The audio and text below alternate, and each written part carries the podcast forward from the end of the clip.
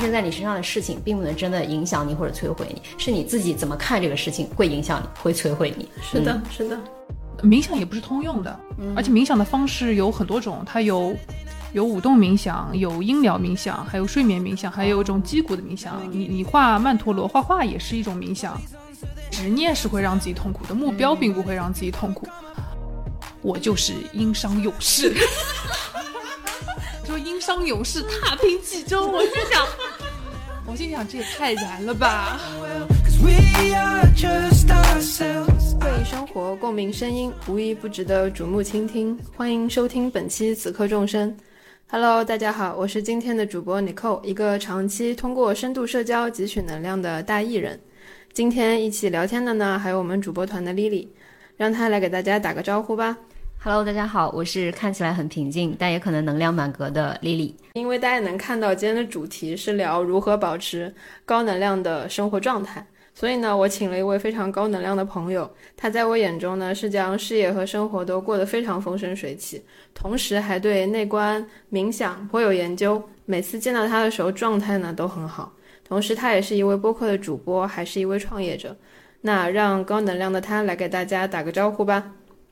Hello，Hello，大家好，我是大志，很大的大，志气的志。我也是一个大艺人，是 ENFJ 宝剑哥。我的播客名字是有志青年。对，宝剑哥是 MBTI ENFJ 的那个形象，是一个男生举着一个大宝剑。哦，对，这个宝剑，就是你们都往我后面走，这种感觉。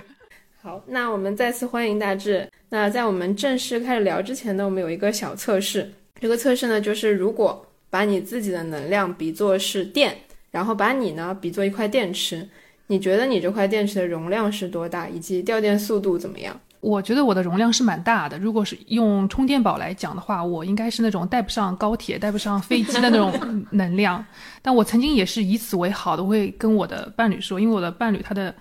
他的能量应该是比较低的，我会我会比较自豪的说啊，我的能量是很高的，我是高能量，你是低能量。嗯，但现在我觉得。高能量和低能量没有什么，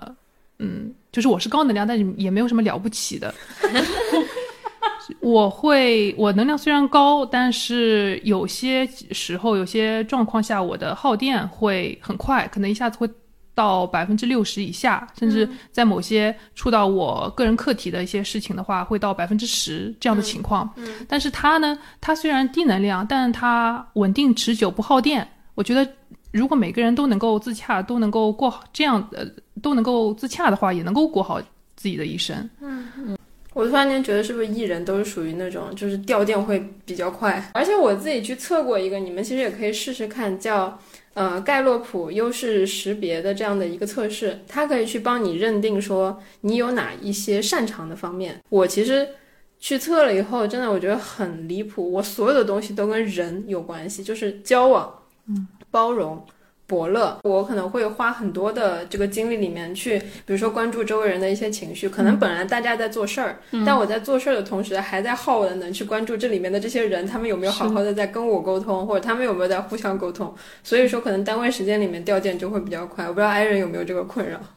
我自己就是拿我自己来举例啊，我是我觉得我应该是能量比较平稳。就我很少会有说非常大的一个情绪波动，我觉得我现在能量满格啊，就是那种非常怎么说呢，就是很上头那种感觉。就我会喜欢也比较舒服的一个状态，就是我是一个能量比较平稳的时候，我觉得这个时候也是我自己做事情效率很高，然后可能跟人相处比较舒服的一个状态。就我不太会有那种要通过说要跟别人社交来获取能量这种的时候，我自己获取能量基本上都是独处的时候。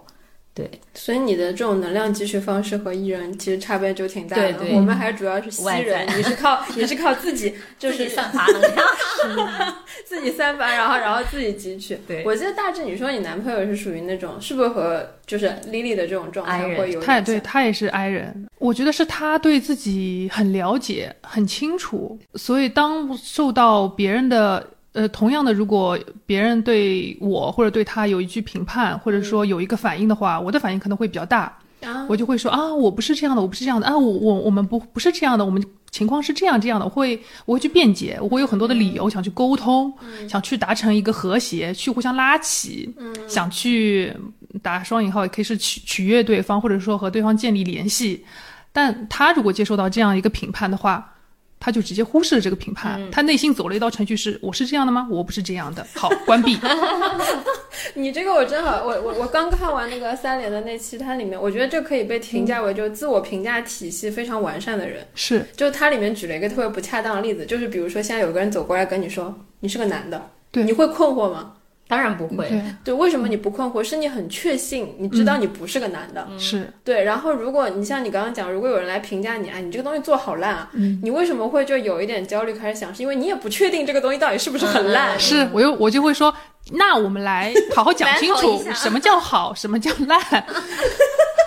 就要进入一个自证的那种那种模式里面去。哇，那你那你男朋友心理好健康他很健康。那我们看看下一个，就是像刚刚讲说，生活中会有很多的点，就是会有耗能啊，或者是有充能。那我们先来聊一下，就是我们有哪一些比较主要的这种耗能的这种模块。呃，我觉得第一个问题可以是说，你们最近有碰到一件就是最消耗你能量的事情是什么？你刚刚提到那个优势识别关键词嘛，我也做过这个测试，里面第一个我我的五个关键词，第一个是理念，然后后面的排序我忘记了，但一定是有和谐、沟通、成就这三个关键词的。对我来说，像呃工作中的终止谈判或者吵架、撕逼或者催。款这些对我来说，包括辞退人，呃，谈他的季度、月度的一个工作表现的情况，做一个工作的 review，嗯，特别是尤其是说他一些呃可能要带提升的一些情况的时候，嗯，这方面是我会有挺多内耗在我的身上的，嗯，因为我天然的我就会很容易去感觉到去吸收到他的一个情绪的一个波动，我就会。不自知的去想去照顾他，那我的语言上就可能打了一层折扣了。那弯弯绕绕说了很多的话，可能我没有表达我想要表达的内容，他也没有听懂我想要表达的。那可能大家都是一个很尴尬、尴尬的一个状态。我很希望我们在这一个团队里面，这个团队是稳定的，是积极的，是能够互相帮助的。但难免也会面对到一些冲突。嗯，我还是很不想、很不愿意去伤害到对方。因为很多时候本来他他只是事实而已，但有的人接受到事实可能会是觉得是接受到了伤害。我感觉可能是就我自己啊，就比如说在跟沟通的时候，跟别人沟通，然后会觉得有精神内耗，就是我会先提前考虑别人的感受。就可能我一方面是在说事实，但是呢，在说事实的同时，我会在担心这个事实给对方造成的感受，就是提前把事实跟观点跟感受已经。搅就搅混在一起了，然后这个时候就会自己也会觉得很拧巴，可能对方听起来也会觉得事实跟你这个东西本身想传达的情绪，对方也会接收接收也很混乱，就这个过程会让我觉得有点痛苦。嗯，我觉得现在可能我就真的就是像像你刚刚讲的，就是要把。就是事实，然后你的情情绪感受，把它要分开。就我今天的目的到底是要干嘛？我今天是来让你开心的吗？可能不是。我我今天就是要来把，就是把你从这公司请出去的。我们把这个东西作为一个结果。对，先就可能态度可以很温和，但是呢，观点是要说的比较清楚。对，嗯，有点要以始为终的干所有的事情，感觉大家就可以减少很多的那种内耗。嗯，我其实昨天就在精神内耗。我为什么在精神内耗？就是。我们自己就是会出很多内容，比如说在小红书上面嘛，嗯，然后我们大家有的时候会分享说，我写一篇内容要多长时间，你写一篇内容要多长时间，然后那天这叫内卷，我们是和平讨论，我们是和平讨论，然后大家都在说啊，我一个小时一个半小时差不多吧，我现在就在想。我最起码要用半天的时间先去做一下，就是前期的一个研究，然后我可能还要花半天去把这个东西写出来。我是怎么一回事呢？就是，但是我没有把这件事情讲出来。嗯，然后我就在自己心里面就歪歪内耗。对，我就在内耗，到底要怎么办呢？我真的，我一边洗澡一边，就是我刚刚写完所有的东西，本来应该是一个很有成就感的时刻，但那个成就感。好像就只有一秒钟浮出来，然后我一边洗澡一边这么想，然后我一边想，还有另一个声音跟你说你在自我内耗，你在精神内耗，在一个翻翻滚的那种那种状态里面。但我后来找到了一个解，就是我自己觉得我现在有一个原则，就是当所有东西搅在一起很模糊的时候，我就尽量的去把它具体，以及看有东西什么东西可落地。我觉得这是我现在解决我自己精神内耗的一个方式。我跟自己讲的就是，那你是不是？可以捋一下你的 SOP 是什么，你写这个东西的 SOP 是什么。J 人，J 人一定要 SOP。对对对，我 P 人表示非常 对，但这能救我，这可能是我的解药。对，然后我自己就去理了一下，说你这个里面就是有哪一些步骤可以提效，然后我好像就好了。就是我就会觉得，即便我下一次依然不能一个半小时，但我觉得我已经做到我最快了，因为我已经把那些繁琐的那个过程省略掉了，我觉得就会好一些。那我自己就和解了，就我觉得是说给我自己听的，不知道你们听了什么感受？我觉得你今天之后就可以不用自卑了啦，我和你是一样的，我也是需要半天时候先搜集一些资料的。有一个问题，其实我是想问你的，嗯，就是速度快或者速度慢，这是一个标准吗？因为其实我自己心里有另一个预期是，现在可能我们自己内部的工作量还不是很饱和，因为我对自己的预判是你之后很常态会是不但要做这件事情，还要做其他很多事情。如果我用现在的这个速度的话，我会觉得我可能来不及做其他的那个部分的事情，所以这是我的担忧，而不是只是 focus 在这件事情上，我是不是做得很快。其实我是在担心未来的事情，这叫标准吗？这是对我自己的期待吧。我觉得就是我期待我到那个时候也是有余力去做别的事儿的。对啊、我觉得这个就又不活在当下了。就 我刚想说，对我，我就觉得就是我觉得大致之前讲过一个我觉得很京剧的，让我想想我能不能想起来啊，就是既不就是停留在过去，不驻足过去，也不妄想未来。对我，我觉得就是很难做到这件事情。嗯就你你想嘛，我刚刚在洗澡的那个内耗，就是既驻足在了过去，又对未来在期待。就是我刚刚怎么就不能快一点好？然后就是然后我担，然后担心的原因是，哎呀，未来肯定来不及。虽然未来还远远没有来，对对，但其实我对自己还有一个更潜意识的，就是我知道，当有很多任务突然出现，一起出现在我面前，我总能把它做完。对，嗯对，但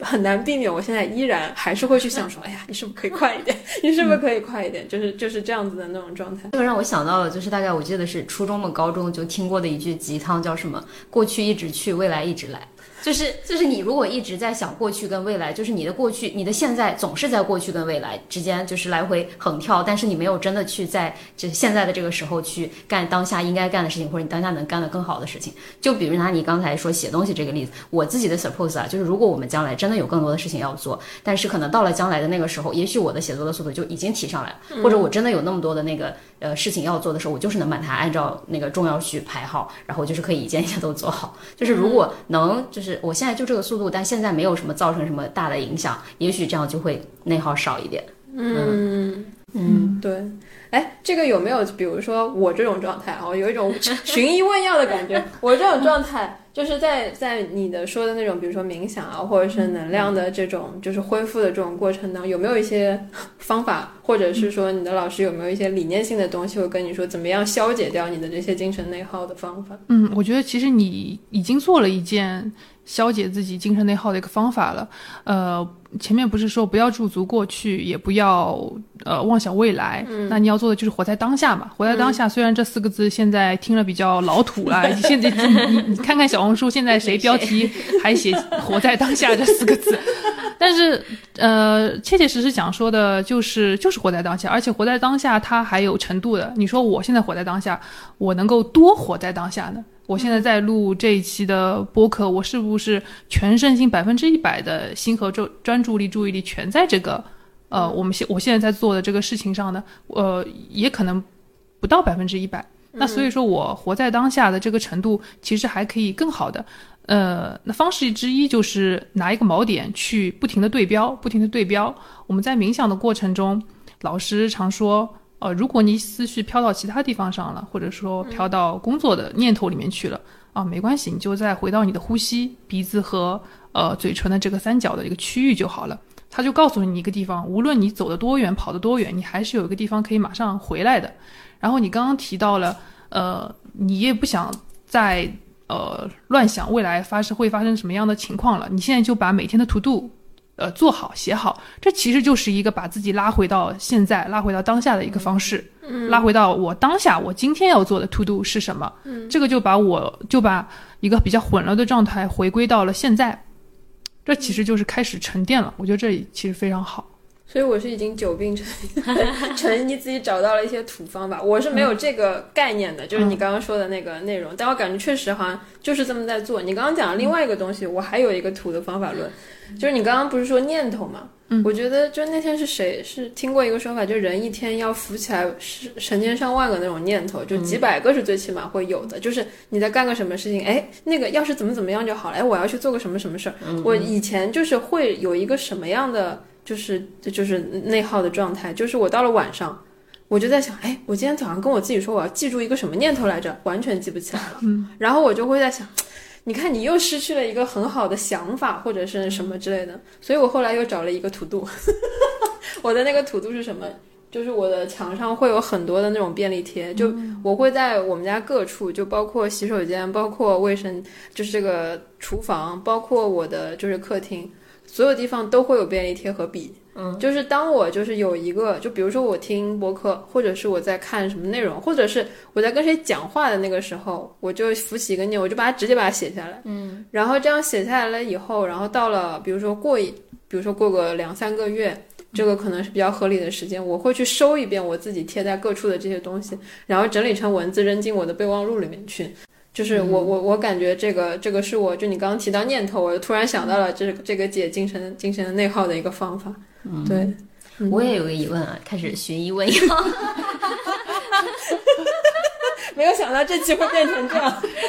就是我，因为我自己也试过冥想跟这种就是正念的这种想法，但是我没有坚持下来。我大概有做个就是小半年那样，但是后来好像我不知道为什么断了之后就再也没有捡起来过。但是我自己在平时生活当中就是会很注重我要有一段闲暇的时间，就是我不能让我自己的生活忙到完全没有时间，就是我坐在那儿啥也不干，我就是只在那儿晒太阳或者是干什么。就我我我想知道说从这种心理疗愈的这个角度来讲，就有闲暇的这种享受，跟说我真的就坐在那儿我要通过一件冥想或者这样子的集中精力的事情，就这两个这种放松也好，这两种获得能量的方式，就是区别是什么，或者它对人的那个就是能量的那个提升的点有什么差别吗？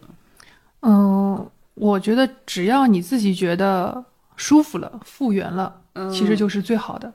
因为每个人，我觉得啊，我觉得每个人其实都能够知道自己喜欢什么，都能够知道自己想要去干什么，做这件事情舒不舒服，舒不舒服这件事情。呃，一个人的身体是他是能够知道的。嗯，我干这件工作我开不开心？我去这个公司我开不开心？做这件事开不开心？他自己身体是知道是是是知道答案的。对。嗯，我不知道你之前上的冥想是哪种冥想？就是我会跟着，就有点像社群的那种，呃，那个就是音音频的资源。嗯。然后呢，会有群里大家会有打卡，然后也会有一些，就是比如说你冥想完了会有有有的时候是小日记，有时候呢可能是你当天一个什么小故事的那种分享。大概就是那个课程，我有好像是几个，就是我是重复做，大概做了几次，总共时间反正是没有超过半年。这个很正常，就我发现每个人冥想也不是通用的，而且冥想的方式有很多种，它有有舞动冥想，有音疗冥想，还有睡眠冥想，还有一种击鼓的冥想。你你画曼陀罗，画画也是一种冥想。包括呃运动，呃最近不是八段锦啊、金刚功这很很很很火嘛？晚上早上练金刚功，晚上练长生功。我的伴侣每天的 routine 就是这样的。哇，这这一家子好养生。这对他的反，他对他的反应就非常的大。他他的反应很明显，他对身体的反应很明显。包括他练金刚功，他身体变好了很多，而且变壮了，肌肉也也呃增增增增增多了很多啊。我伴侣对这个他是能够相应的。相应的意思是适应，对对对，它它能够马上身体会有反应，呃，那这相当于是一个正循环，做了一个动作，有了一个呃正反馈 feedback 给到了，那我可以继续坚持下去，我我身体是有感知的，所以我如果大家对冥想呃一下子没有。嗯，感兴趣的话，可以尝试不同的一些冥想的方式，因为冥想方式有很多很多种，包括走路其实也是冥想。我们有一个呃比较老的一个老中医啊，他也是从小冥想练功的打坐。我们就问他，我说那你现在还冥想吗？他说不冥了。他说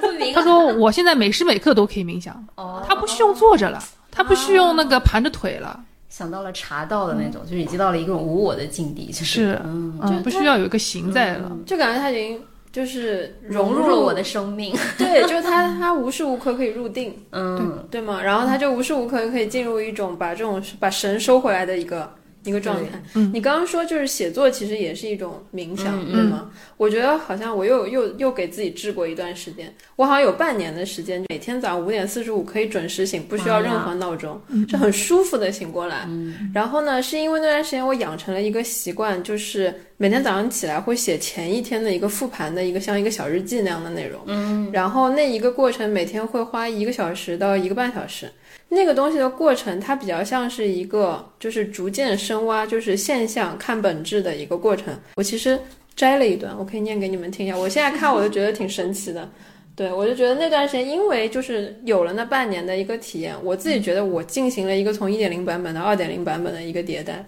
因为每天你都会总结出一些。当然，土度是一定会有的，还有一些就是那种对我来说有用的一些人生体验的总结，或者是一些金句这样的东西。我记得我这一个东西应该是那个时候刚刚分手，对，然后，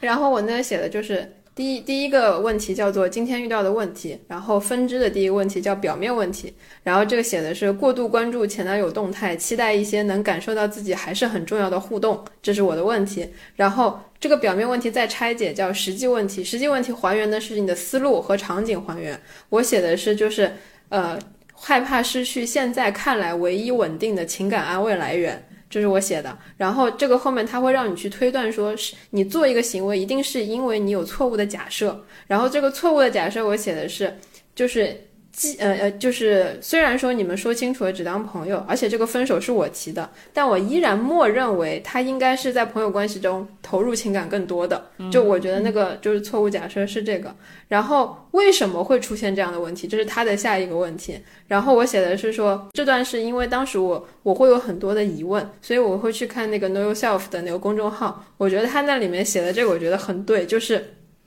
我心里深层次的希望他说的，就是你对我来说是高于朋友的存在。这个应该是我前男友跟我讲的，我我的潜意识认为这个是真的，我也希望他是真的。但是从行为的层面，他还是一个很被动的一个样子。然后呢？我他这个后面的解释是我对他的行为的心理预期高于了他的实际行动，然后形成的是一个认知偏差，导致我不断失望的过程，也是同时一次次看见真相的过程。所以就是我在不断的确认，确实这个人在离我远去，而且所以这一段时间你很觉得很 suffer 很难受，这个就是因为你在不断不断的失望，然后验证说确实确实这个人走了，然后所以后面他还会让你写你有什么样的情绪波动，我写的是失望，然后后面就是 to do 了。怎么调整？有什么启示？是给他普通朋友的清晰定位，接受完全放弃这段关系的其他可能性，以及建立其他情感的入口。然后，比如说，你可以去跟其他的人约会啊。然后，呃，就是就对，这就是当时的一些图度。我觉得，就我那天就每天都会经历这样一个过程，而且这只是那一天当中的一个部分。嗯嗯，因为他肯定会会牵扯到情感啊、亲密关系啊、跟你的工作啊、家庭关系啊。所以也就是说，像那种就是怎么调整、有什么启示的那个部分，就变成我自己的一些那种精神价值的东西。而且它甚至有一些东西是，比如说别人碰到了相似的问题，我一下子就会脑子里想到，哎，我那天复盘的好像有讲过这个问题，然后我就会把这个摘给他看。我觉得我在写那个每天写完，我自己现在还能记起来那个感受，就是你把一股废气呼出去的那个感觉。然后你的你的整个脑子会很明朗，然后你会觉得你把昨天收拾的很好，在这里放好了，然后你出门去上班，就是你会觉得很轻松，你就不会带着一些包括遗憾或者困顿，然后又开始新的一天，然后那新的一天又开始自我内耗，说，哎呀，你昨天那个东西到底怎么回事？对，这个是不是也是一种冥想的方式？嗯，这我觉得像是处理事情的一个方式，呃，像你把一件比较。很复杂，有很多人际关系，情包括情感因素都混杂在里面的一件事情，分成了三类：一个是观察，你观察到的是发生了什么事情，这个观察是不带情感评判的，对，不带任何评判。对，一是观察，你把它分支了一波出来，他做了什么，你做了什么；第二个部分是纯纯，也是很纯粹的，他做了什么；第三个部分是你做了什么。嗯，那这样这件事情就比较干净的分成了三个部分。也是很好的帮你嗯梳理梳理一下。对，我觉得就是把它理顺了。我觉得人可能就是对那种悬而未决，或者是没有把它梳理成清晰条目的事情感到困顿。而如果这件事情就是把它梳理清楚了，那有问题就会去解决。而如果有一些无法企及的，其实也就会放着那儿，而不会再再因为这件事情不停的来困扰你现在当下的这个生活。其实刚刚我们都说了很多，就关于就。自己的那种精神内耗的那种状态，但现在还有一个点就是，就比如说疫情三年以来，就其实大家都会觉得说，好像整个社会，尤其是好像年轻人处在一种政治性抑郁啊，或者是大家就是充满了不确定性又很孤独感。你们会有一些什么什么样的就是难受啊，或者是一些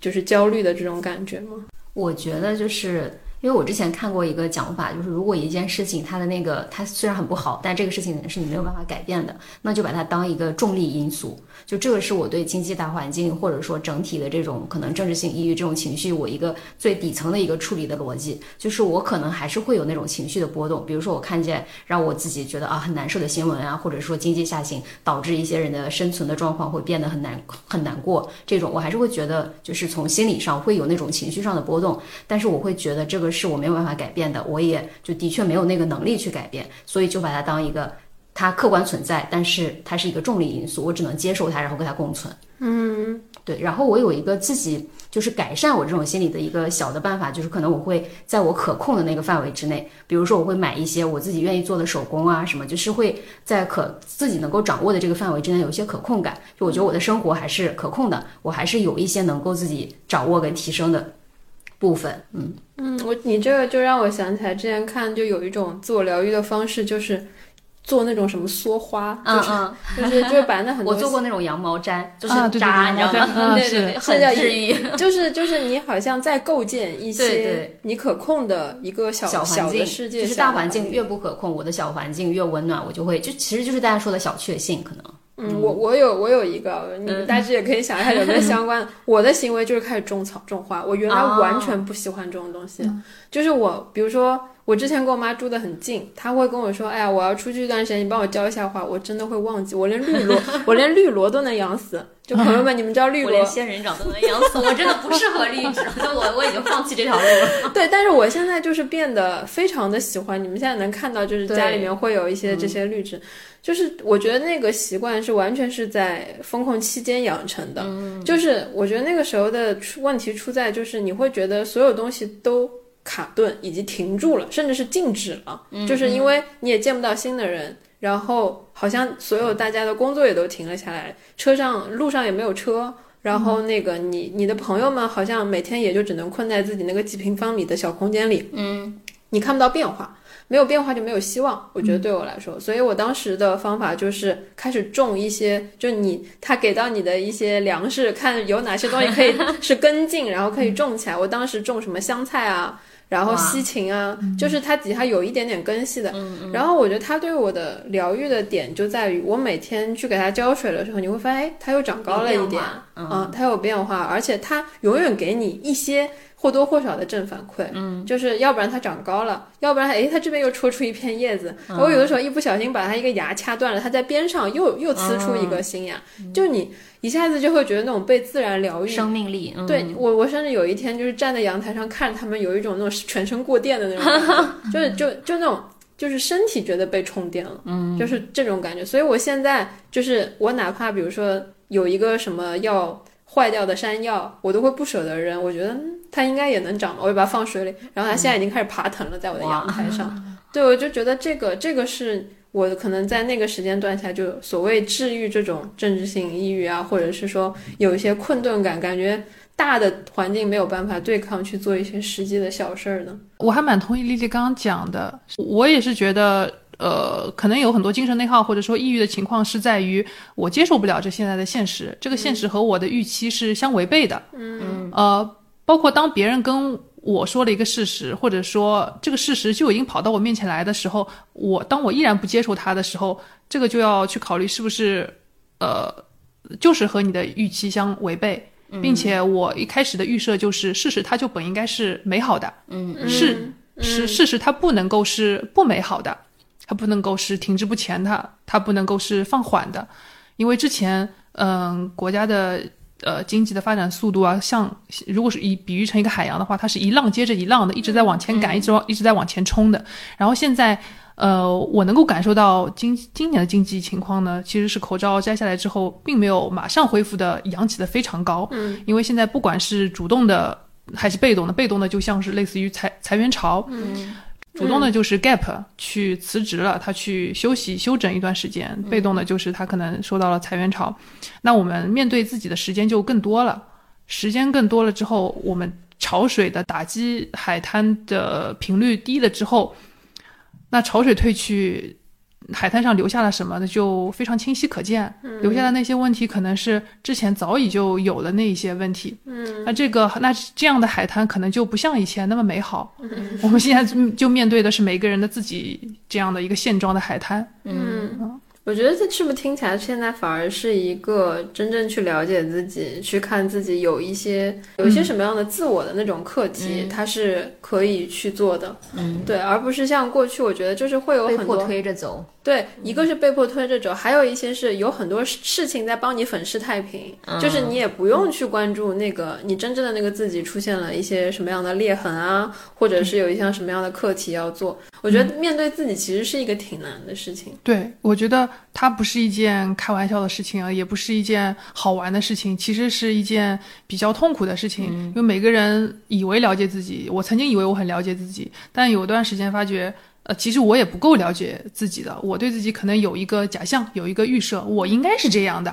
我为什么我现在还不是这样？我以为我已经努力的一直往前走，结果哦，不是的，我一直一直是在原地踏步而已。我一直对自己是有一个目标，有一个预设的，这目标其实是好的，嗯，但是我现在明明不在目标的地目的地，我却非要自己马上到目的地，这这个就叫做执念。嗯，执念是会让自己痛苦的，目标并不会让自己痛苦。呃，所以现在，呃的状态，我觉得其实是蛮好的，是一个清理自己、了解自己的，嗯，一个时间段，也是每个人都有的一个时间段。嗯，我觉得确实就是像你讲，很多人现在都进入了一个，比如说，呃，因为被迫或者是主动，就是选择离开工作，然后休息一段时间，或者是去开始尝试一些可能。不为了追求名利去找寻一些内在自我的这种工作，就它的目的性开始变化了，然后可能也不再一味的追寻，就是大屏幕上不停的在跟你宣扬说正能量啊，然后要要要雄起啊的这种状态，而是是说是不是应该去关切一下自己的，包括就是打引号的叫负能量，因为我觉得现在就是整个大家会讨论很多关于情绪的问题，然后这是我自己感觉到可能是一个。被打上了一个负能量标签的一个词儿，那你们现在有没有会觉得，就是我们是不是应该考虑一下一些负能量它的存存在的那种合理性？因为年轻人也会。有很多，就比如说，因为现在能看到数据上去做心理咨询或者心理疾病、抑郁症的人，其实也非常的多。嗯，首先我觉得负能量就是好像负能量其实是跟正能量相对来说的嘛。就我记得我我不太确定是哪一年了，但是我记得那一年所有的新闻报就新闻标题，尤其是主流媒体的新闻标题都会用正能量，就是有我我得了一种叫正能量过敏症，就你知道吗？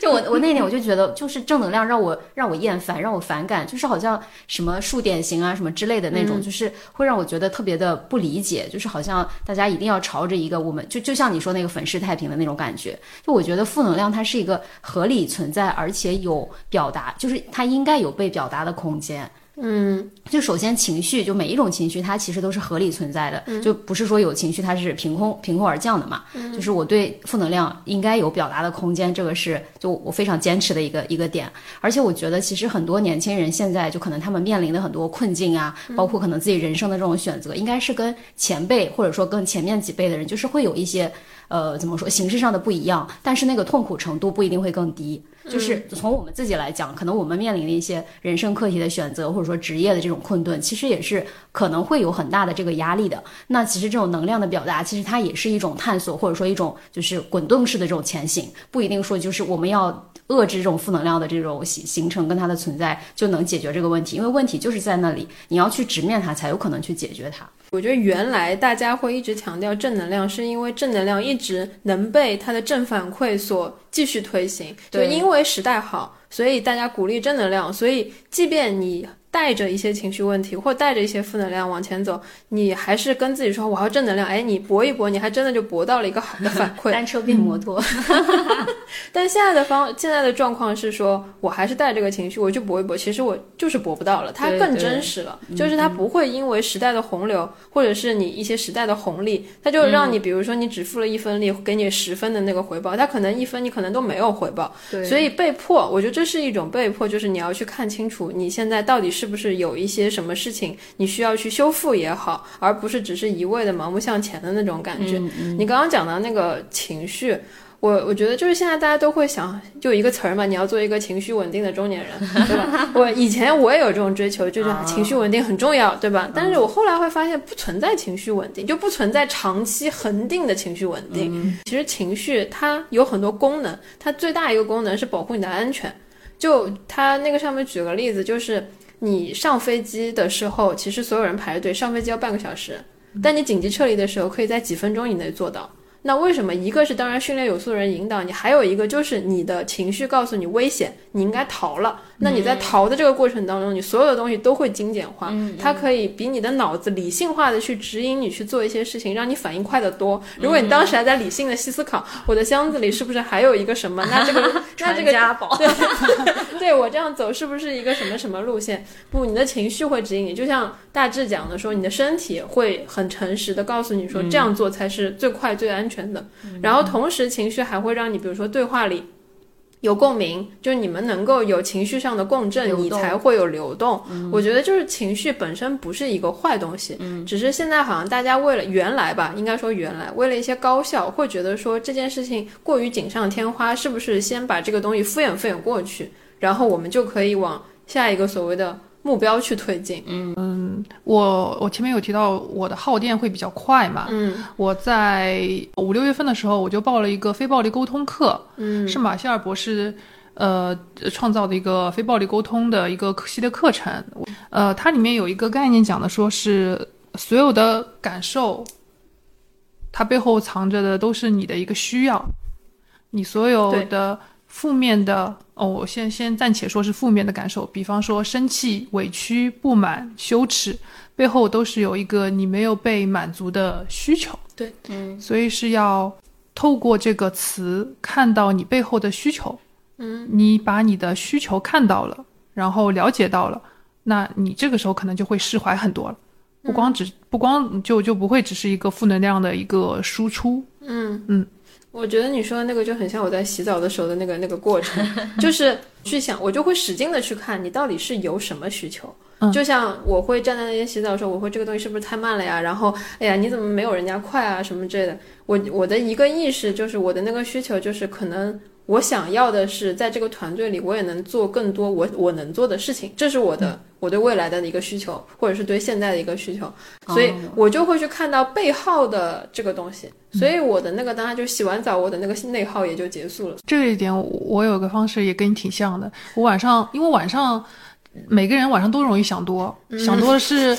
有受到天。天的这个磁场，磁场是有关系的，因为晚上了阴气比较重，这是真的。因为你你是试想一下，你去晒太阳会想的这么多烦心的事情比较多，还是在晚上阴阴比较暗的时候，没有声音的时候，你脑袋冒出来声音比较多。所以我晚上的时候，如果想一些会冒会没法控制的想一些问题的时候，嗯，我就会跟自己说好，知道了。又来了一个，又来了一个想法，嗯，知道了。但到我有点没办法控制住他，他还会冒念头，还在乱想的时候，因为也也会也比较晚了啦，我就跟自己，我就问自己，我就会问自己一个问题：现在最重要的事情是什么？睡觉。对，睡觉。好。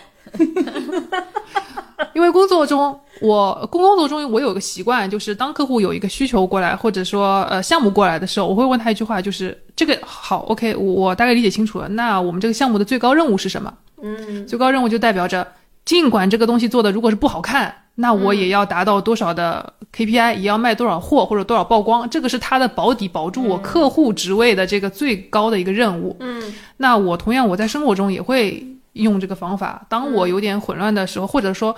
是在妄想的时候，想东想西，脑子比较乱，有点不受控制，不活在当下的时候，我就会问：所以我现在最重要的事情是什么？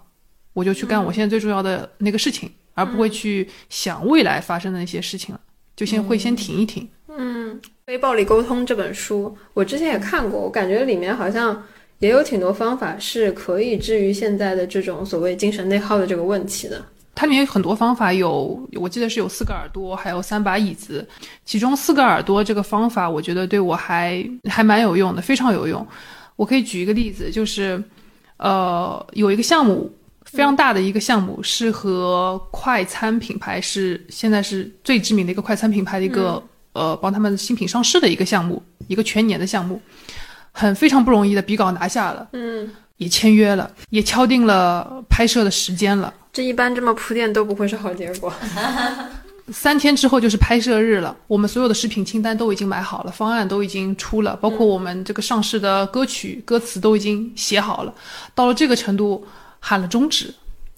客户提了终止。呃，他把我们他说我非常感谢我们这一个多月的努力，会呃给我们付一个终止的费用。他相当于就是呃买了我们这个方案。但是让更便宜的一个供应商，对执行公司去做了。这，然后到晚上呢，我就产生了一个非常大的一个自我内耗的一个过程中，我非常的焦虑，我就用运用了这个非暴力沟通的四个耳朵，我可以和大家先解释一下什么叫四个耳朵，呃，柴狗分别叫柴狗耳朵和长颈鹿耳朵，柴狗耳朵会向外，代表的是你会听到的是一些指责，或者你去指责他人。柴狗耳朵向内，相当于就是你在攻击自己，嗯啊，愧疚，呃，自责，都是这些词语。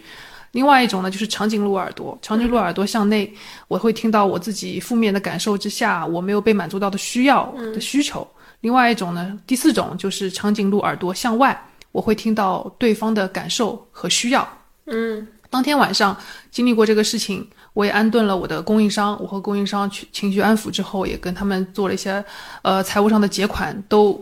结束完了之后，我躺在床上久久的不能睡觉，不能平静，确实很难释怀，非常非常非常难受。呃，下面就是我做了一下这个练习，我可以和大家念一下：柴狗耳朵向外，命运为什么要戏弄我呢？这个月第二次了，签了合同给我给我做，结果付了我们一个月的。人力物力所有的精力就付了一个方案费。我一开始已经很放平心态看这个项目了，到开拍前四天说不做了，那给了希望，又收回。命运是想告诉我什么呢？这个是柴狗耳朵向外，我向外攻击，向外去寻求答案。第二是柴狗耳朵向内，我说，所以我就是这么不幸运嘛，就是给了我的东西，命运也要千方百计的收回，千方百计的收回。别人送上门。给活给项目，我努力 BD 争取是签合同了，然后呢也要收回啊，因为就要整你呀，你没好命。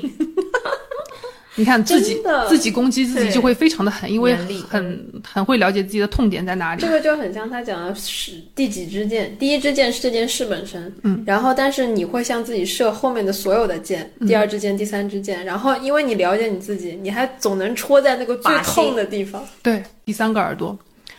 长久耳朵向外就是。听到对方的需求感受，我说的是，我觉得大家都做了自己能力能够做的最多的事情了。相比我难，我难过，我少了什么？我少了是我们公司的这份收入。但我的伙伴，我的供应商，他们是付出了真真实实的时间、精力和感情的。他们付出了比我多，更加更加多，遗憾也更加更加多。他们一定更难过、更难受吧？但大家也都只能接受了无常。第四个耳朵是长颈鹿耳朵向内。呃，也是我对自己说，我对感受，我去感受一下自己的需求。我说我做了，我也做到了我能做的最多的事情，也做到了最好了。我一直在努力争取促成，但这次没成，这份力到下次说不定就回馈成了。我做到了我能够做的最好，其他都没有问题啊，已经很好了。呃，最后是我的感受，说做完这四个耳朵后，我真的好多了，我不痛恨命运那么内耗了。当我戴上长颈鹿耳朵向外时。我感觉到领域展开，我看到了更多人，看到了更多人他们的状态，他们的付出，甚至他们的痛苦。我不只是自私的看到自己自怨自艾的样子，我开始连接他们，甚至更想去安慰他们。我开始接受了这个事情了。我现在满血复活了。我做完这个练习的时候，大概，呃三四点的样子，做完了我就我就睡觉了，睡着了。我我更多是连接到了对方，连接到了更多的人。呃，我觉得自己不是最倒霉的那一个。哎，这是一个很好的方法，就是不要老往上比，往下也看一看，这样这样就是已经生活已经很苦了，就是不要这样逼自己。我我就觉得这是一个很很好的一个方式。是，此处要播放一首呃，这世界上有那么多人。但还有一个更终极的安慰，就是其实很多时候我们的那个困扰，它并不是事实本身给我们的困扰，而是我们对那个事实的一些思考给我们造成了困扰。有可能是价值观的，也有可能是观念的。就一旦自己理，就是观念上或者认知上理清了这个东西，这个东西就不再困扰你。就怎么还是那句话嘛，就发生在你身上的事情，并不能真的影响你或者摧毁你，是你自己怎么看这个事情会影响你，会摧毁你。是的，是的。这就是为什么要有一个稳定的自我评价体系。的，然后内核稳定，就来者无惧。对，我觉得我们已经开始进入下一个 下一个环节了，就都已经开始就是论以病治病的那种感觉。因为下一个环节就是想聊一些，因为现在有很多不管是外界外耗或者是内耗你自己的能量的一些黑洞，所以我们也会希望去找一些能够就是能够补充我们自己的能量，它不管是一种。大补也好，或者是一种快速的那种补充也好，然后想听听大家有哪一些比较实际有效的那种充能的那种方法。对于我来说的话，因为我是艺人嘛，然后我的五个 我我的五个优势里面一定是有和谐和。和沟通的，所以简单来说就是和人聊天。我跟你现在在充能是吗？是我，我是是我一个非常快速充能的个方式。这个这个相当于是我任何地方都有一个呃快充站 啊。对，嗯，当我如果真的呃呃长时间不和人沟通，呃一一直在家的话，或者是在工作场景的话，我就一定要和人出和我的朋友出来吃个饭，嗯就跟他说：“求求你了，跟我说说话吧。”这是这是比较简单的一个方式。当呃我没有人，比如果是大晚上的话，我会推荐我会推荐大家看一个呃纪录片，非常有意思，是叫《京都人秘密的欢愉》。我我看那个纪录片，我大概我不会每天都看，我只是觉得会有一点烦躁、沉不下心来的时候，晚上看一集这个。看完了之后，我就会双手合十，跟他说一句感谢。李佳都，Namaste，Namaste，就看那个，嗯，他们的生活节奏，他们说的话，他们很小心翼翼的打包好他的福叫什么？福福什么？和团团子的那个糯米团子，和果子，和果和果子，对对对，和果子的时候，啊，我就觉得好会生活啊，他们吃饭的时候也不会狼吞虎咽，也也不会对对狼吞虎咽的吃饭，也会一口一口的。吃完了之后，嗯，细细的品尝。所以我看了这个片子之后，我们我和我伴侣在家里吃饭的时候，也就不看手机了。之前的话会看手机，一边看手机一边吃饭，或者看一个电影啊，看个剧啊，这样吃饭。到在那之后，手机就规定好一定要放在旁边，就发现哎，饭的确变得好吃了很多。我还喜欢看一类剧是比较偏热血的。像《鬼灭之刃》，你知道吗？我听说过，但我没看过。嗯，每一集基本上他他是呃主角团都是杀鬼的呃剑士，可以这可以可以这么理解。然后呃目标就是要去杀鬼嘛，每一集都很热血。一开始可能呃受挫呃受伤了。到中间，他就会一直不停描述啊，我的手臂可能动不了了，我的手臂似似乎再怎么举都举不起来了，有一个千斤的石头在压着我，但是我一定要一定要保护住我最爱的人，就是这种聚会很能把我燃起来。还有我我的。我看那个《夏日大作战》，嗯，这是一个动漫的电影，嗯，我看了我也泪流满面。里面我是深深的被那个奶奶被鼓舞到了。嗯，他的故事梗概也很简单，就是一个村庄里，就是世界发生了一个事件，被世界被一个呃黑客给攻击了，所有人的手机啊、电脑都不能用了。嗯，那主角团就要去解决这个问题。嗯，然后主角在怀疑自己的时候，因为主角是只是一个高中生，还是高一，还是高三的，反正都都没有成年。嗯，他也没有之前也没有任何的呃电脑技术如何的呃如何的厉害的这种精英的呃人设都没有。他的奶奶就切了一个近景去安慰他说：“你相信你一定可以的，你一定是可以的。”这种我就会特别被触动到。嗯我我特别是看那个之前不是很火的那个《纣王》啊，《封神》嘛。封神。对，我在前五分钟的时候，我就跟我男朋友讲说，我就是殷商勇士。我我太会被调动了。我说殷商勇士 踏平冀州，我心想，我心想这也太燃了吧。我觉得，我就我我我这个电池就一下子就就得爆表了，充满了。我觉得，我觉得你就是你刚刚说的这种充能，就是那种硬充，你知道吗？对，还有软充，就是就是你你想一些理念的时候，那是软充。但你说那种就是我怼进去，我就是要有能量，然后啊燃烧吧，就把你那个火火燃到你的血里面去的那种感觉。我是当那个 Daddy 说殷商勇士。说说这个命令的时候，我就啊，你是被感召，对，你是被我就开始 stand by，我就我就 我就要冲了。所以喊口号啊，什么就是那种我不行，你不对对对对对，大致应该是很管用。我不行，我就是啊。你听到那种的话，你是什么样的感受？我会觉得好中二。所以就说明每个人治疗的那种良方不太一样。你你你的充能方式是啥？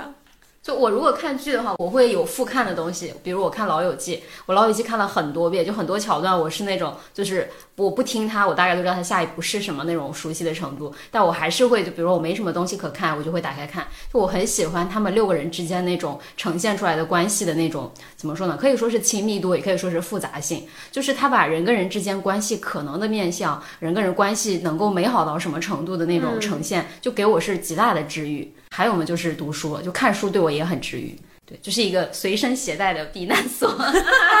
对你看书，就是比如说充能的，它是以一个什么样的面向呢？是你学到了一些新东西，还是是说它的这个？文字的一个，比如说语法，就会让人觉得像在抚慰你的灵魂的那种感觉。我看书要看分种类，种类跟我看书的目的。就如果说，比如说我上了一天班，我很累，然后我想通过看书来放松的话，那我肯定就会看一些不需要那么耗脑子的，可能比如说像小说一种故事型的，我就只是单纯看里面的人物故事线啊什么之类的。但如果说我是看一些社科类的东西，那可能这种放松，就像你说的，我是打开了一些思维的格局，可能我之前没有想到的一些东西，我又看到了一些新的观点，这种也会让我觉得就是让我很。充能的地方，嗯，对，还有一种是我不太爱看的，就是偏工具型的，就是我是为了一个目的，我要去做这个事情，我就会觉得有点，嗯，不是那么喜欢做这个事情。对，我就记得你之前在那里细细的啃那本存在主义小酒馆的时候，我就觉得这个人他一定是最近就是对于自己的存在产生了一些产生了一些疑问。他我我其实当时是有在看关于那个。就是萨德，他不是有讲过说什么他人即地狱？就是其实我对于人际关系能够对一个人造成的那种困扰，我是一直有有困惑的。而且我觉得人际关系的确是一个值得终身研究的课题。然后那本书其实它就是从三个哲学家还是几个哲学家他们的那种对谈，然后再讲人的一些就是对于境遇的理解。我对那本书就我有一个很深的感受，就我一些金句，其实就我当时摘录的那些东西，包括我当时可能看到一句话，我记下来之后，我会写一点我自己的感受，就有。有一些东西是我到现在都会觉得很受用的，就比如它里边会说，一个人他其实是不可能就是完全自由的，你只能够获得境遇当中的自由。对，就这个这个对我其实是就是非常管用的一句话。我会就是对后来自己遇到很多事情都会有这句话警醒我自己，就我不会要要求一个完美的一个结局或者怎么样，就会觉得我现在能达到的这个境能能达到这个程度就是最好的。对，我觉得是是某种程度上的一种解脱，对的那种感觉。对我我自己其实看书这件事情上面更偏向于给自己治病的那种状态。我有段时间会觉得自己的精力不够用。然后我就去看一本书，叫《精力管理》。就我是这种走向的人，大家可能会觉得说我能量低、能量高，可能它处在一个账户里面，就是一个很泛的，叫做你能量高不高，你精力好不好。但是我觉得那本书里一个概念其实还挺好的，就是他会说其实是分四个方向，一个是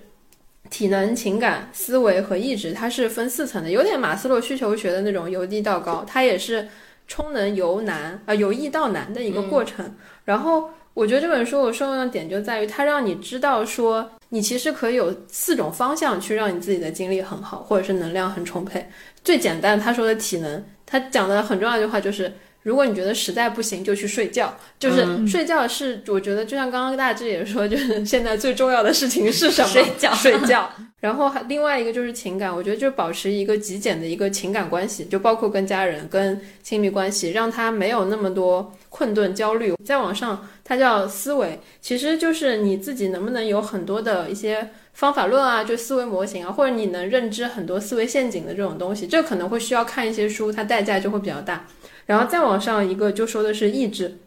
意志的话，其实这一块会其实更难，它可能会触及到一些你自己的哲学观，或者是你自己的一些世界观比较稳定，就有点像大志的男朋友，他有一个很稳定的那种自我评价体系，它是一个更系统性的事情。我有了看了这个东西之后，我给我自己的那种感觉就是，如果我很忙，我有一个模式去。很，我很确信，就是我不慌嘛，然后我就可以去好好睡觉啊。然后如果稍微闲一点，我可能会去构建自己的认知的体系也好，或者是思维的体系，或者是自己的一些自我评价那种体系。就这样会让让我觉得，就是看书，我觉得是很好的一个能够去充能的方法。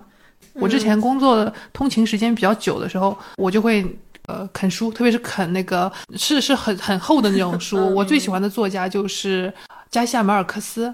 他的呃《百年孤独》是我最喜欢的一本书。他的全系列书我大概全都看完了，但是我最喜欢的还是《百年孤独》。虽然它很厚，但是我大概一周半的时间把它就是在地铁上看完的。看他的书，我都是会有种酣畅淋漓的感觉。我会觉得哇，怎么会有这么一个人，想象力这么丰富？嗯，他们的在他的世界里面，大象在天上飞是一件很正常的事情。他从小看看到大的，所以我觉得和他的他描述的世界描述的生活那个世界，我觉得是阳光很强烈的，带有带有一点湿润的，有点睁不开眼的。这个世界和我现在。在地铁上挤着早高峰这样的世界，包括每天都要有周报、月报，这个是很不一样的世界。嗯，我还挺享受他享受他那个拉美文学的世界的。嗯，就有一种跳脱了现实的一个禁锢，进入进入一个其实是很契合你很喜欢的某一种一个一个世界的呈现的那种状态。对对对，我记得你之前还跟我讲过一个你你给自己能量充能的一个方式，就是你有一段能量，或者是说很焦虑的一个时刻，就你刚刚开始创业的那段时间。嗯，然后你是因为有一些机缘，就是就碰到了一个就是这种很好的这种冥想老师。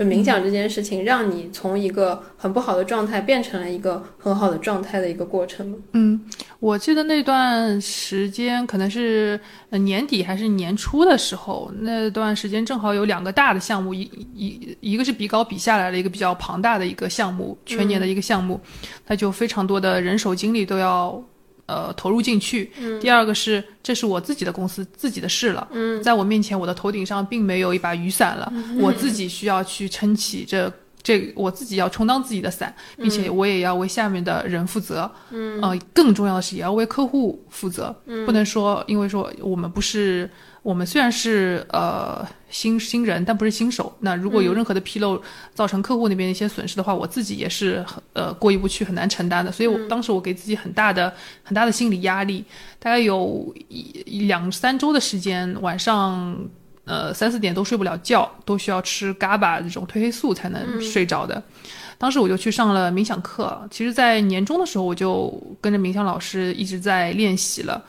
到后来，我上了他第一次的音疗冥想，我没有什么太大的感觉。呃，第二次正好因为买了会员课去充值，我就也去上了。第二次的时候，我就有很大的一个感受了。我脑子躺着，我躺在那边，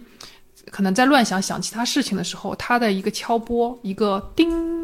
这样声音，我的那个呃，我的那个想法就像一个小球、小气泡，它就爆破掉了。我再想了一个事情出来，他又敲了一下，爆又破掉了。所以在那一场，我就感受到了我在那一场的冥想过程中，我脑子是一个很平静的，没有任何呃杂乱的思绪的一个状态。嗯，我觉得哇，好舒服，好神奇啊！它至少帮助了我在这个一个一个多小时，让我平复下来，没有去想这么多呃在工作中的事情或者未来发生的事情。到了后来，呃，我大概每周都会去上一次他的课。课程种类不同了，可能是冥想的，或呃可能是呼吸的，或者是音疗的。呃，到后来我觉得他对我的影响就像打拳击，因为你打拳击，你肯定知道，嗯，不光是这一小时你在，嗯，你在消耗，嗯，像这种高的呃，heat 的项目，高强度的项目，你在第二天、第三天，它也是持续燃烧你的脂肪的。嗯。所以我上完冥想这个冥想老师的课之后，我大概不光是当天，第二天、第三天，我还能是有一个非常好的状态。这个状态就是我不那么焦虑了，我的心是、心到了肚子里。嗯我好奇一个一个比较具体的点，就是其实他在敲钵的这个过程当中，你说的是一种想象中的，就是如果这一个一个担忧是一个气泡，它破了嘛，嗯。但实际我们知道它依然没有被没有被解决，就是问题 依然还在，你也很清楚的知道，就是你还得去解决那些东西，就是这种是一种只是一种身体上的感觉，它破呢，还是是说它能让你就是把那些对未来的一些担忧放下嘛？就是我想知道它哦其中的原理是什么。就像我上那个课，最后有一个 Q&A 环节，嗯有一个学生问老师：“老师，我上这个冥想课对我来说有什么好处啊？” 我想想说，就是你说有什么好处？没什么好处。能让我变漂亮吗？不能。能给我带来更多财富吗？也不能。能让我吃饱吗？也不能。嗯但是它唯一的好处是，它能让我好好的去做每一件事情，这其实就已经是很难的了。就像当下我这个思想破掉了，它不是说它帮我解决了这个问题，或者说帮我想通了我该怎么去解决，给我了一个方法论，不是的，它是让我你要去想解决这个问题，那你就去解决就好了，你要去做的，不能是光想的。我觉得一个是他把你那个那个神收回来，放在了这件事情真正的重点上，就要去解决它，嗯而不是老是去焦虑它。是的，他把我的神、我的灵给收回来了。嗯不是浮动在外面的。当我冥想完了之后，我和我的神不再貌合神离了。啊，冥想的这个过程很像是留下了那些质量更重、更重要的东西在你的身体里，然后把那些质量更轻的、其实无所谓的东西，其实根本不重要的东西，就可以用一种精神的那种引导，或者是某一种身体反应的那种方式，让它直接过滤出去，对，放掉放掉。所有的杂念都放掉。人生中最重要的是要懂放弃，以及懂放手。因为你之前也有告诉我我说，就是如果你碰到一些很难的解决的那种状况，嗯，你会去拜佛以及祈愿，就是因为你也知道现在年轻人去庙里面烧香变成了一种就是一种趋势，就是哦，我我觉得我还有一个分支点哎，就是我大概在二十六岁之前，嗯。我的一个态度是，呃，所有的努力都是可以自己争取的来的。所有的事情，成事在人，成事在哪个人，成事在我。嗯我总会觉得自己付出的努力更多一点，那我的确定性就更强了一点。嗯但我后来才发现，其实一个事情的成不成，它分外因跟内因。外因就是你控制不了的，天机也好，时机也好，外部外部的环境，别人是怎么样的情况。内因我也分很多，可能是我们这个团队的问题，我的性格的问题，我的自身的这个。呃，努力争取程度够不够？所以以这么来看的话，一件事情能不能成，我的这个占比因素就很小了。嗯所以到后来，我就发现，当一个人的努力已经扩到了百分之一百，你已经做了足够的努力，但事情是否成还不在你身上的时候，我能做的就是去交给 去祈愿拜佛。我曾经还还还挺嘲笑他们的，我说拜佛有什么用？还不如拜拜自己。理解 成为啊、质疑那些，现在是成为那些。现在我就会，我就会知道，不是很多事情你都可以捏在自己手里的。尤其是现在，就之前正好也写了个词条叫业态社会嘛，原来它称之为叫固态社会，什么意思？就是人们靠着经验以及以往那些定数的事情，在记住他们，然后往下活。就像我们的父母会跟我们说，你努力。九八五二幺幺考完了以后稳了，这一辈子、是吧？他会这么跟你讲话吧？但是现在我们可以看到不一定稳，嗯，对，所以就是年轻人就是他被那样教导起来以后，但进入了一个万事万物都没有那么多确定性和安全性的东西了，然后他们就会开始觉得，那我的抓手到底到底在哪里？对，然后他们就会进入一个就是你说的那种，我会发现我再努力好像也没有什么用哎，因为现在整个他们能拥有的资源和他们面对的压力完全不对等，所以他们就需要去找一些这种原来。自己都不能无法理解的那种方式，然后就去找寻一种心理上的那种平衡，就是我好像也做了些什么，就是我有一个冥冥之中的许愿，包括现在还会有去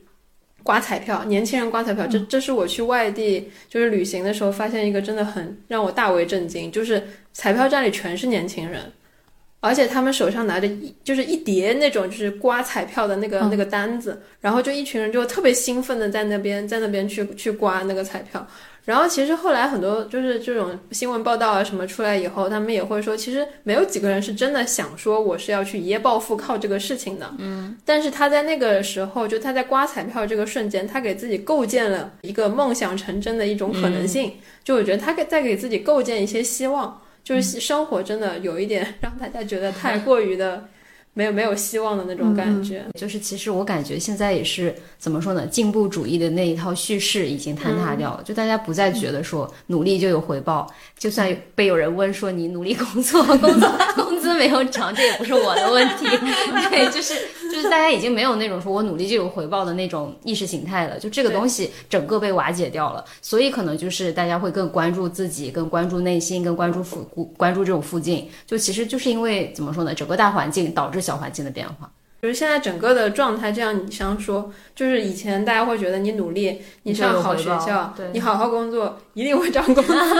就是这种这种事情都已经不再不再成立了，没有了，嗯，对，所以大家就开始做一些实际的事情，像像刚才讲的一些，就是这种呃好玩的一些这种充能的这种方式，你没有什么是有哪些是你没去过，但是你想去的？我先说一个我想去的吧，就是这种禅禅修的这种内观。因为我知道大志也想去禅修，我不知道你是原因是为啥？我是想要自己的自我构建的自我建设的更加的牢固坚固。我知道这个过程是向内看，其实是一个很痛苦的一个过程，是我要做好准备，并且要有勇气的一个过程。所以我是非常想去呃内观中心十日禅修一下的，因为我的伴侣他呃七月份七月份他十日禅修闭关结束回来。我觉得在那边是能够收获到很多的，虽然我没有去啊，我光从我的伴侣他从闭关修闭关修行回来之后，他我有跟他开一期播客，我想我问他在里面流程是什么样的，每日 routine 是什么样的，感受是什么样的啊？有有有两点我触动还蛮大的，一个是呃刚进去的时候，你身上所有的东西都要摘掉的，他的结婚戒指，呃手表。所有的身外之物，所有的身外之物，包括项链，嗯，当然了，手机、电子产品这些都要全部交交过去的。他说，刚一交过去的时候，他觉得心就不那么浮躁了。嗯，这是第一个。第二个是到那边，你你身上的穿着也不能是很紧身的，也不能是很花里胡哨的，因为是也是怕你。那个一是被别人看到的话，会影响到别人。如果太花哨的话，或者太暴露的话，第二个是你也不能喷任何的香水，有任何刺激性的一些味道，也让你去更好的去修行吧，看到自己。他说，当他什么身边什么事情都什么事什么设备都没有，联系不到任何人的时候，他就在那个院子里面逛。那时候还没有还没有正式的开始。他他逛的时候，他能够感觉到了，似乎接近到了佛说的步步生莲的这个意思。他觉得每踏一步就都有生机，就都有，就能感觉到和地面的接触，和绿色的那一些的植物、树叶都是扑面而来，景色不是他去看的，而是那些景色就扑面而来到他的眼里面来。他说他的感觉大概有放大了十倍的，就身体变得更加的敏锐了。嗯，这个我觉得还，我觉得还蛮想去感受一下的。第二个。是，还有他说是为什么让你止语？为什么让你不说话？先不说，你，其他的一些一些一些一些点啊，交流是不是容易让你呃怀疑自己啊？或者说过多的交流会打断你去修行自我，呃，修行的这条路啊？他说你你一个人他，呃，一天可能就有很多废话要说。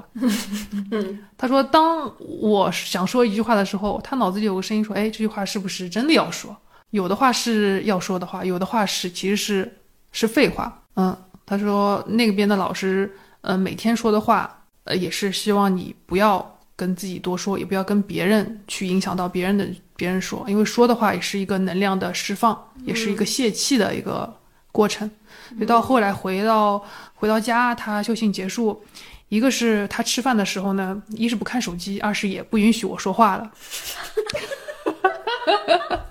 你还没去修呢，这个要求，这已经开始卷自己家人了。嗯，吃饭的时候就抱着他自己一个碗低头。我说：“哎，这个菜不要跟我说。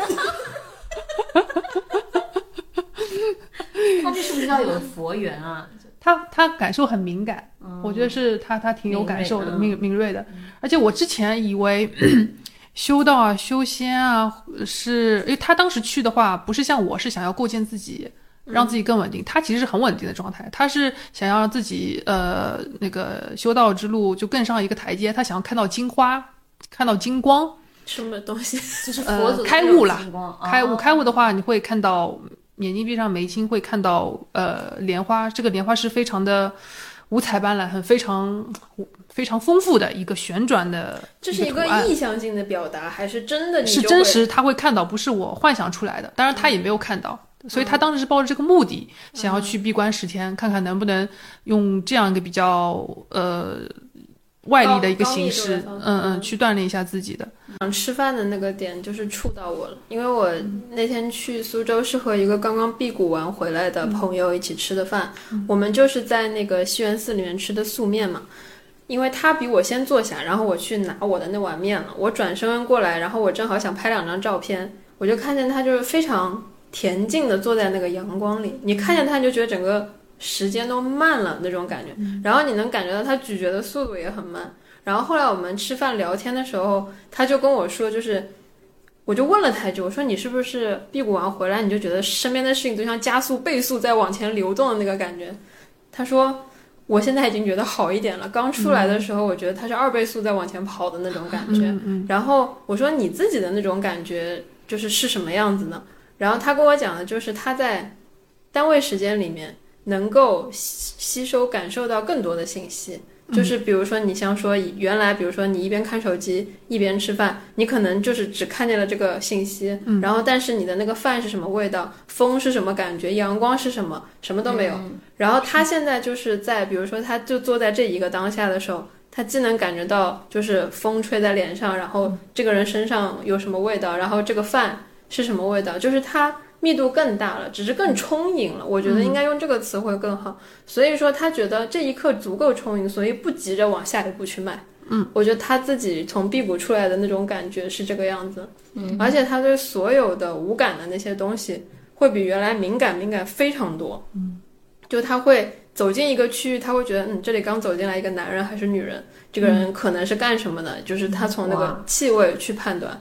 呃，提高自己的感受还挺还还挺重要的。我身边也有一些灵媒，我发现他他不是我想象中的像韩剧里面的那种灵媒啊，跳大神的灵媒不是，他的那是他的一种能力，他也是普普通通的一个呃运动博主。嗯，哦，你看你如果路上遇到他，你会觉得哇，他非常阳光。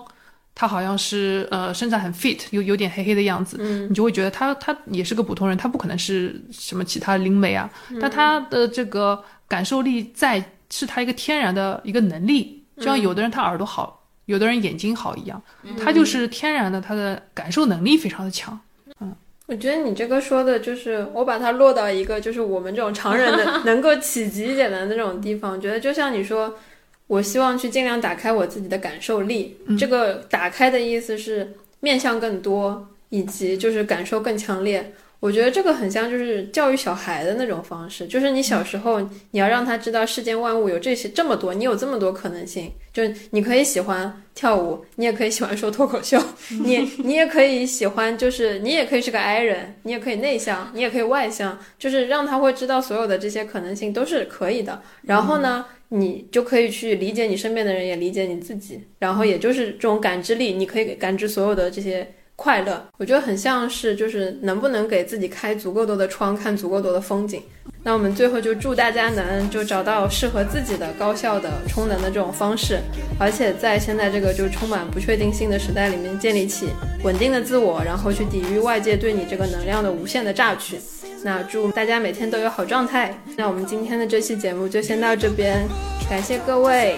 嗯，欢迎大家每周收听《此刻众生》，你可以在小宇宙、网易云音乐、荔枝 FM、苹果 Podcast、Spotify 等各大平台找到我们，也欢迎你在评论区给我们留言。就这样喽，拜拜，我们下期再见，拜拜，拜拜。